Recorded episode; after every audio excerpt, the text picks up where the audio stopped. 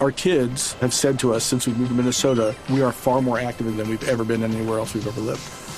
Moving to Minnesota opened up a lot of doors for us. Just this overall sense of community, the values that, you know, Minnesotans have. It's a real accepting, loving community, especially with two young kids. See why CNBC ranks Minnesota number four best state to live and work. A great place to work, an even better place to live. ExploreMinnesota.com slash live. Eh, la presentación de los jugadores de Atlético Nacional. ¿Qué es lo que ha pasado con el conjunto verdolaga? Les contamos inmediatamente sobre el suceso noticioso de los campeones del fútbol colombiano. Te quiero ver, te quiero ver, pero ahorita. Sí. Jota.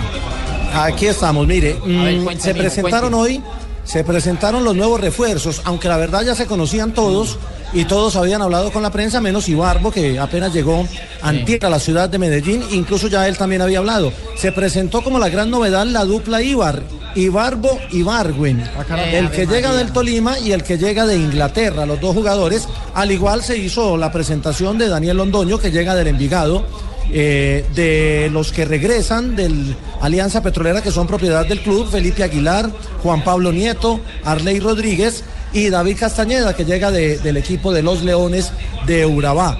Hasta ahora, y parece que ahí cierra Nacional el, libro de pases, a no ser de que se dé una negociación, han dicho hoy, por Francisco Nájera, que todavía tiene una opción de ir a la MLS y en esa situación traería Nacional un central. Y Barbo dijo que está feliz de regresar a Nacional, llega por cinco meses porque deberá presentarse a Italia a mitad de año.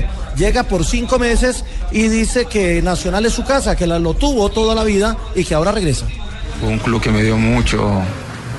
Me estuvo desde que tenía 13 años me soltó cuando tenía cuando iba a cumplir 20 y volver ahorita fue una cosa muy grande y le agradezco no tanto al presidente sino a la hinchada también que, que estuvo siempre siguiéndome en Europa y ahorita que tengo la oportunidad de volver eh, a un club que no tiene nada que enviarle a los clubes de Europa la verdad es que muy, muy contento por eso.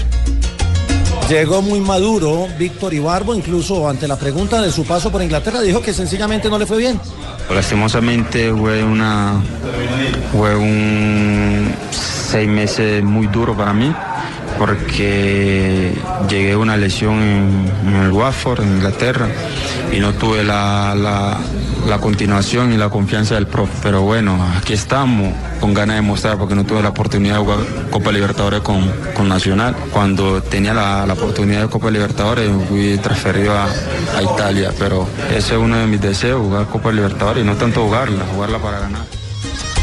Ahora la jugará la primera fase porque eh, la Copa Libertadores sigue en el segundo semestre y ya Ibarbo deberá regresar a Italia. Espera darle mucho al club y eso sí lo tiene claro.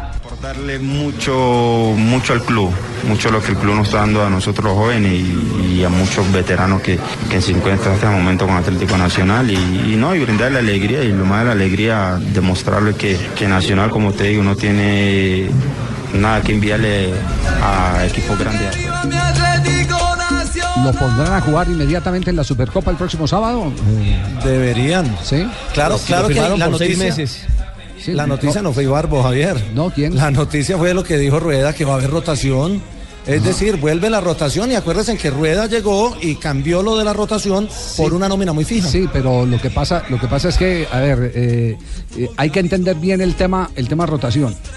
Cuando llega Rueda, llega y Nacional no tenía compromisos internacionales. Exacto, lo que pasa es que Ey. Nacional ahora cargó el tiene- campeonato pasado porque le podía Teni- apostar solo al campeonato y pasado. tenía que armar un equipo que empezara a conocer los conceptos de rueda exactamente para poder eh, eh, eh, conseguir lo que finalmente consiguió el título del fútbol colombiano. Ahora se ve obligado porque tiene que participar en varios torneos. Y su gran ¿Cuántos reto será la tiene? Copa Libertadores, Eh, exacto. empezando por ahí. Entonces ahí es, esa es una rotación obligada, no la famosa rotación que, que- que tuvo Osorio, que lo hacía simplemente de acuerdo a las características del rival. Incluso, incluso cuando, cuando Rueda llegó, recordemos que salió muy rápido de la Copa Águila, que fue eliminado por el Junior. Así es. Que serían eh, Liga Águila, Copa Águila, Copa Libertadores, Superliga este sábado y el Claro, miércoles. y si gana la Superliga, piensa en Sudamericana. Copa Si Sudamericana, gana. exactamente. Sí.